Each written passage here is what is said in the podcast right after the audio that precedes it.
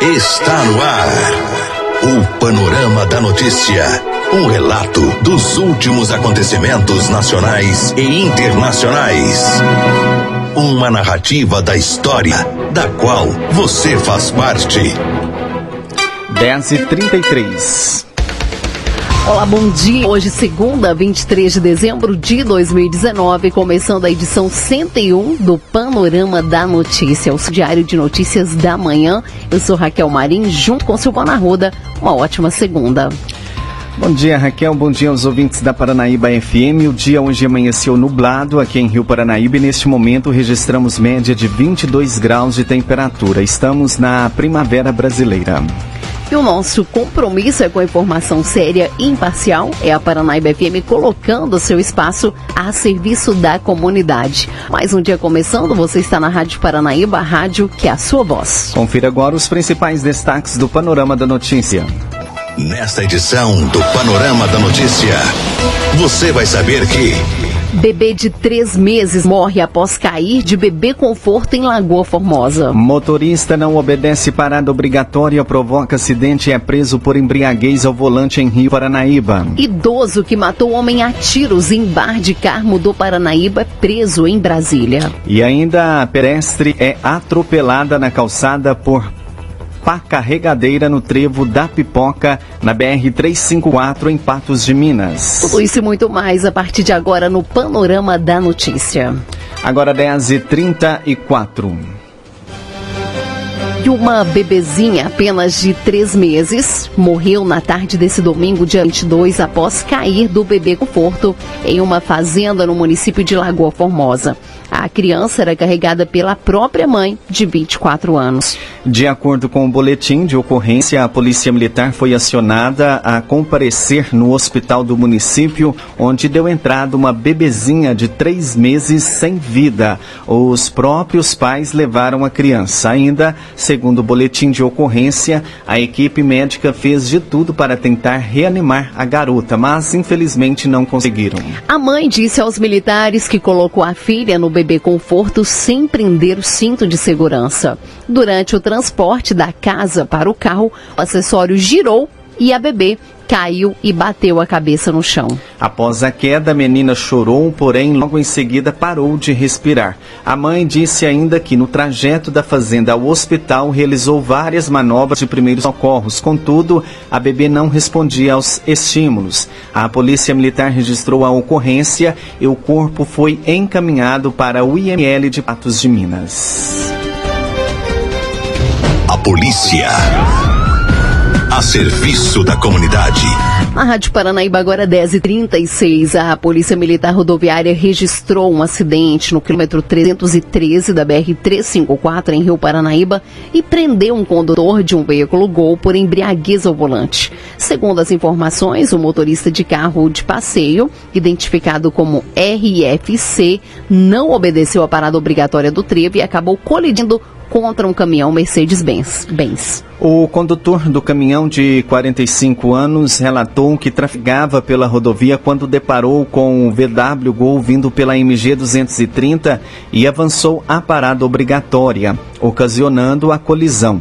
Durante a fiscalização, os militares realizaram o teste do bafômetro e ficou constatado a presença de 0,69 miligramas de álcool no ar expelido pelo motorista de 35 anos, configurando crime de trânsito previsto no artigo 306 do CTB.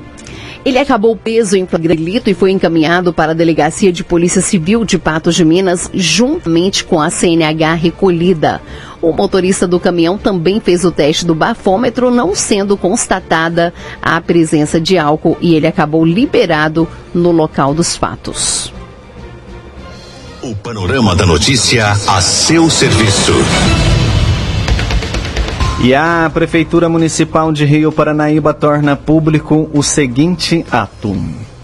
Pregão Presencial número 47, barra 2019. O objeto, contratação de leiloeiro público oficial devidamente credenciado pela Junta Comercial para a prestação de serviços de assessoria na estruturação de leilões públicos presenciais ou eletrônicos, visando a alienação de bens móveis e imóveis inservíveis ao município de Rio Paranaíba, Minas Gerais. A abertura dia 13 de janeiro de 2020 às 12 horas. Outras informações podem ser obtidas através do e-mail licitaçãorioparanaíba.gmail.com Agora 10h38, o governo tem boa expectativa para exportação do queijo Minas artesanal. A reportagem é de Edilene Lopes. Gerais está acompanhando no momento o processo de criação de 10 queijarias e a expectativa é exportar o premiado produto típico do estado para o exterior. Outros dois produtos mineiros estão em alta, o mel e o própolis. Em relação à carne, a expectativa também é positiva, de manutenção na alta das exportações. Já na agricultura, o atraso do período chuvoso deve gerar impactos. O balanço foi feito pela secretária estadual de Agricultura, Ana Valentini, em entrevista coletiva na cidade administrativa. As chuvas estão muito irregulares. Esse ano nós tivemos um atraso maior ainda no começo do, do período chuvoso. Isso trouxe muitos desabores à população urbana e principalmente aos produtores rurais que tiveram atraso de plantio. Isso vai complicar um pouco a segunda safra. Nós agora temos uma segunda safra muito expressiva, principalmente de milho e sorgo no nosso estado e isso vai trazer mais preocupação aí para a segunda safra com o atraso do plantio primeira. Mas nós temos uma demanda de realizar mais esses zoneamentos ambientais e produtivos no nosso estado, porque isso você tem a dimensão da bacia e a dimensão do que precisa ser feito naquela bacia para que ela realmente cumpra seu papel de produzir água e produzir água de qualidade. O setor pecuário, essas exportações vão continuar aí para a China? A gente vai continuar pagando aí o preço da carne que subiu demais aqui no mercado interno, houve uma desestabilização. Quais são as perspectivas? Tivemos um pico, mas já caiu de novo, já está é, estabilizando num valor um pouco menor. O que acontece, na verdade, é que nos últimos anos a carne é um dos poucos produtos que ele não corrigiu a inflação não corrigiu muitas coisas que subiram e a carne não subiu. O produtor não estava conseguindo cobrir seus custos de produção. Então, já houve redução desse preço, mas nós esperamos que ele não volte a ser tão baixo como estava. Eu sei que para ao consumidor o preço baixo é ruim, mas para quem está produzindo a situação está ficando muito difícil, porque você não está conseguindo cobrir custos e isso acaba trazendo um desânimo, uma baixa de investimentos no setor. Queijo pode se tornar um produto de exportação tipo café em Minas, por exemplo? O que, que tem de regulamentação que pode potencializar isso? Com certeza. Nós também tivemos é, alguns laticínios, aí agora não artesanal, mas laticínios industriais que estão já começando a exportar, foram autorizados a exportar laticínios. Isso também nós vamos ter um aumento nessa exportação. E ao queijo artesanal, sim, nós vamos conseguir exportar, mas a sensação que nós temos no momento é que não estamos conseguindo nem abastecer o mercado interno. Às vezes pessoas de outro estado falam, tragam, faça uma feira desses queijos artesanais aqui, mas nós ainda estamos organizando a produção, cadastrando, ajudando os produtores, orientando para que eles construam suas queijarias com as condições necessárias é, de higiene para garantir a segurança desses produtos. A nossa expectativa é que a gente vá conseguir exportar os nossos queijos artesanais, sim. Agora, quanto aos outros estados, nenhum estado que eu tenho conhecimento tem uma regulamentação e um trabalho feito com queijos artesanais, como é no Minas Gerais. E nós somos realmente protagonistas nessa área e temos assim vamos dizer, produtos do nosso estado que estão chamando atenção. É, mel é um exemplo, nós estamos com muito crescimento na produção de mel do estado, também é uma demanda dos países orientais, principalmente da China e do Japão. Nós temos em Minas Gerais o que nós chamamos de própolis verde, que só tem em Minas Gerais, que é um produto que toda a quantidade que produzir, a China que quer comprar, o Japão também. Ouvimos a secretária estadual de Agricultura, Ana Valentini, repórter Edilene Lopes. 10h42 e Brasil deve ter lei muito mais rígida para punir quem maltrata animais. As informações são de Larissa Arantes irá analisar o projeto de lei que aumenta a pena para maus tratos de cães e gatos, que foi aprovado na Câmara. O autor da proposta, o deputado mineiro Fred Costa, do Patriota, explica o que está previsto no texto. o projeto mais importante para nós protetores. Lamentavelmente, a atual legislação nós entendemos ser da impunidade, com a previsão de, no máximo, um ano de detenção, que na prática transforma para aqueles que insistem em cometer a covardia de maus tratos aos animais em pena alternativa de direito, mais especificamente o fornecimento de cestas básicas. O nosso projeto que foi aprovado no plenário da Câmara dos Deputados prevê de dois a cinco anos de reclusão. É prisão. Além disso, o infrator não mais poderá ter e ser tutor de animais, também pagará uma multa. Portanto, um avanço significativo na quebra de paradigma contra a impunidade. Nós agora temos o desafio da aprovação no Senado Federal para então ir para sanção ou veto do presidente da República. Nós, cidadãos brasileiros, não aguentamos mais deparar com casos recorrentes de violência contra os animais. E repito, acredito que essa legislação vai ser de fundamental importância na luta no desafio de diminuir de forma exponencial esse covarde ato que é maltratar esses indefesos que não têm voz. Nós ouvimos o deputado federal mineiro Fred Costa. De Brasília, Larissa Arantes.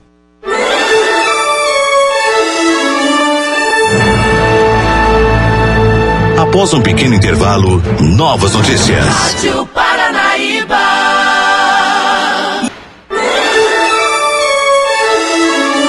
Retomamos para que você saiba o que está sendo notícia hoje. A polícia. A serviço da comunidade. Um idoso que matou a tiros um homem de 47 anos na cidade de Carmo do Paranaíba no mês de outubro foi preso na capital federal. De acordo com informações da Polícia Militar do Distrito Federal, Marcos José Pimenta, 61 anos, foi detido durante patrulhamento da Rota Alfa 2, após os militares receberem uma denúncia anônima relatando que um senhor trajando camisa polo rosa e bermuda azul se encontrava na quadra 310 com a 311 da Asa Sul da capital e que em seu desfavor havia um mandado de prisão em aberto. De posse das informações, a equipe da PM iniciou o rastreamento e localizou Marcos. Após a abordagem a, e consulta ao CNJ, foi confirmado que o idoso era procurado da Justiça do Estado de Minas Gerais pelo assassinato de Weber Cássio Mendes. Diante dos fatos, o suspeito foi preso e levado para a primeira delegacia da Polícia Civil Civil entregue ao delegado de plantão para as providências cabíveis. Agora, 10h48, a Polícia Militar Rodoviária registrou nesse sábado, dia 21, um atropelamento por uma máquina.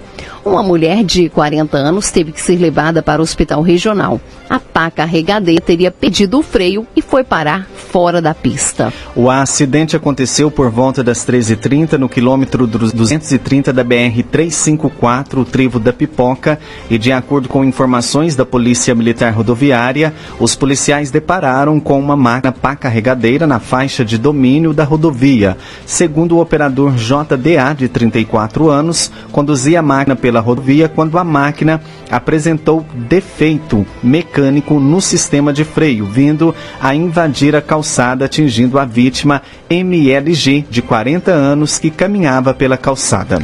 A vítima do acidente, identificada pelas iniciais EAS, de 40 anos, foi socorrida consciente pelo Corpo de Bombeiros até o hospital regional. A pedestre apresentava escoriações pelo corpo e um corte pequeno na perna esquerda. Ela permaneceu internada para realizar exames e avaliações do estado clínico. Foi procedida a fiscalização documental do condutor JDA, de 34 anos, não sendo encontrada nenhuma irregularidade, sendo liberado. Agora 10h50, período de festas faz crescer número de cesáreas forçadas nesse final de ano em Minas. A reportagem é de Clever Ribeiro.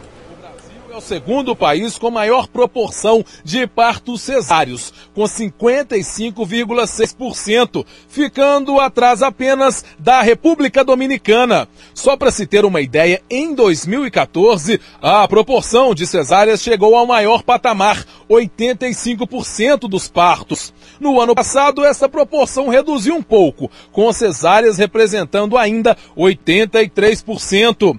O autor da Sojimig, Associação dos Ginecologistas e Obstetras de Minas Gerais, doutor Clóvis Antônio Baixa, fala sobre os riscos de antecipar o parto. É, isso é mais comum no serviço particular, né? No serviço público, onde a paciente está por conta de uma equipe, isso é pouco frequente. Mas no serviço particular, tanto a paciente quanto o médico muitas vezes optam por antecipar o parto por causa do final de ano. E isso não é uma coisa correta a ser feita, mesmo porque, quando é necessário uma cesariana, a retirada do bebê antes de 39 semanas aumenta em muito o risco dele ir para uma unidade de terapia intensiva.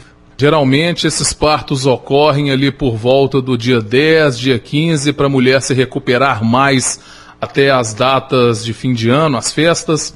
É, acontece por aí, né? A gente tem que lembrar que a cesariana, além de aumentar o risco do feto, também aumentam o risco da gestante, né? Principalmente por uma segunda intervenção, né? É, levando ao aumento do, do acretismo placentário, que é uma penetração da placenta mais fundo e causando hemorragias e cirurgias gravíssimas. Então a gente deve evitar a qualquer custo, né, a todo custo, as intervenções precoces. Existem alternativas que podem ser utilizadas tanto pelo médico quanto pela paciente. Claro, em caso de colos favoráveis, com mais de 38 semanas, pode-se pensar fazer uma indução, se esse for o desejo, para um parto normal.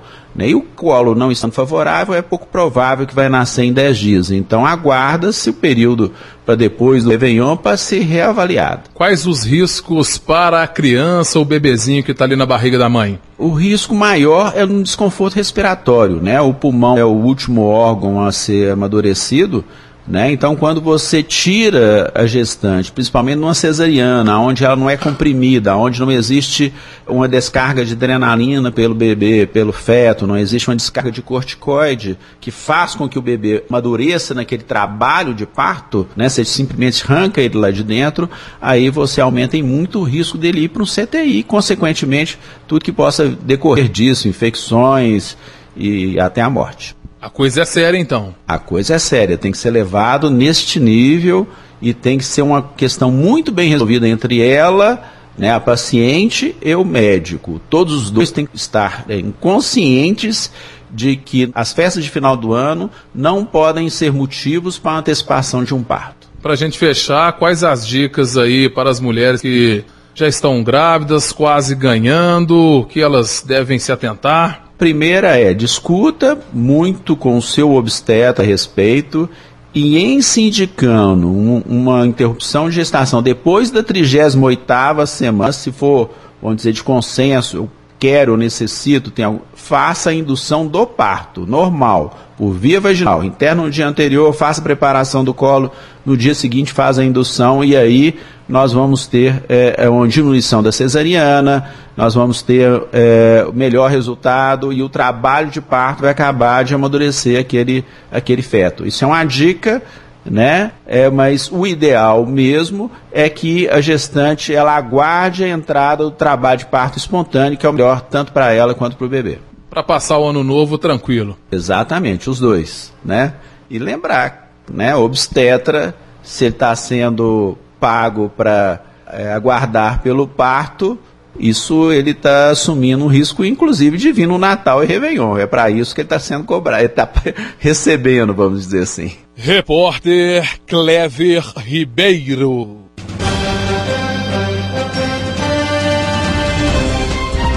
Agora 10h54 e dada a largada final para quem ainda não fez a aposta na Mega Sena da virada. Júnior Moreira traz as informações. A partir de agora, as lotéricas e os canais eletrônicos da Caixa vão vender apenas apostas da edição especial da virada. O superintendente regional da Caixa, Marcelo Bonfim, alerta para o prêmio milionário e lembra as formas de apostar. Esse grande dia da Mega Sena da Virada, que promete um prêmio recorde acima de 300 milhões de reais que apostar na Mega Sena. E é muito fácil apostar. Qualquer pessoa pode procurar as loterias da Caixa. Esta aposta precisa ser feita até às 19 horas, porque ele pode apostar não só nas loterias, mas também no portal das loterias online loteriasonline.caixa.gov.br. Para isso você precisa ser maior de 18 anos. Então, é, essas apostas são simples, são fáceis, tem bolões, a, as loterias da Caixa oferecem bolões para que vários apostadores façam uma aposta de uma forma mais cômoda. Enfim, é uma grande expectativa neste fim de ano para quem for o acertador, aqueles ganhadores da Mega Sena da virada. Marcelo, é bom é, explicar que dessa vez a Mega Sena que costuma acumular, dessa vez ela não acumula, não é isso? Exatamente. A Mega Sena da virada ela tem essa característica o prêmio é pago de uma vez. Não deu para o primeiro prêmio, vem para o segundo prêmio e assim sucessivamente. Ou seja, o grande prêmio vai sair de todo jeito. Então, nós desejamos a sorte para aquele milionário, para aqueles milionários que acertarem e que possa ter um grande ano de 2020 já com grande dinheiro no bolso, né, Júlio? Marcelo, é, as apostas da Mega Sena, inclusive o preço subiu no último mês, e a gente pensa agora na Mega da Virada, é o mesmo valor? R$ 4,50 o bilhete simples, aquele com o apostador marca seis dezenas? Olha, muita gente prefere fazer o bolão. O bolão, por exemplo, o preço mínimo da aposta, cada cota tem que ser no mínimo de cinco reais. E o preço global do bolão, mínimo de, de aposta, é 10 reais. Então, é possível, por exemplo, é, um bolão com duas e no máximo, várias cotas, 100 cotas, o máximo de 100 cotas. Então, a pessoa pode apostar é, unindo vários grupos, fica mais barato e tenta, faz vários números e assim, aquele bolão que é comum que é, é ser feito nas loterias da Caixa. Marcelo, tem uma curiosidade, eu sempre quis perguntar isso para alguém e o senhor é a pessoa mais indicada para isso. A pessoa ganha na Mega Sena. Como é que ela pega esse dinheiro? É só ir na caixa com o bilhete? Como é que funciona? Olha, é, hoje existe uma governança muito grande em relação a todo o trabalho de auditoria nos prêmios que são pagos. Então, a pessoa hoje ser validado o bilhete completamente. Nós até orientamos ao trabalhador que quando ele for fazer uma aposta, ele coloque o nome no verso do bilhete. Porque se ele perder esse bilhete, a Caixa só pa pagará aquela pessoa que estiver com aquele nome lá atrás. Isso evita uma fraude, um roubo também. Exatamente. Então, nós orientamos sempre: coloque o seu nome no verso do bilhete. Fica nominativo e é pago somente a você.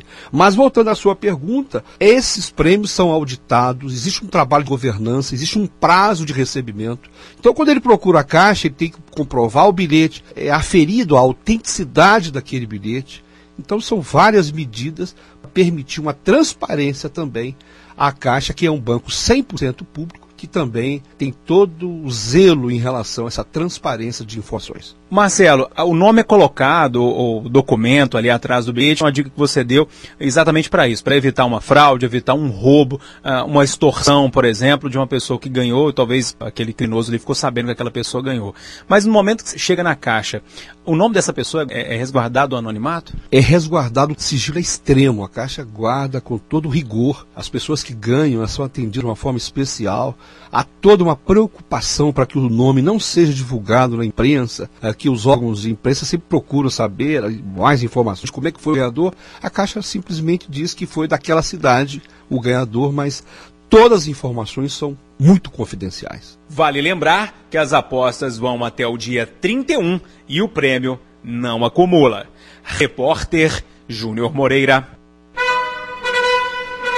Você caminhou conosco pelo panorama da notícia. O conhecimento dos fatos faz de você um cidadão ativo. 10h59, Panorama da Notícia, um oferecimento de Semig. Esse foi o Panorama da Notícia, edição de número 101, nessa segunda, 23 de dezembro de 2019, com a apresentação de Silvana Arruda e Raquel Marim. Panorama da Notícia, uma produção do Departamento de Jornalismo da Paranaíba FM. Reveja e escute novamente esse programa no seu computador ou smartphone. O Panorama da Notícia é multiplataforma. Além do site, você encontra este programa disponível também no YouTube e no podcast do Spotify. Agradecemos o carinho de sua audiência e continue com a programação da Paranaíba FM. Fiquem com Deus. Bom dia, Rio Paranaíba.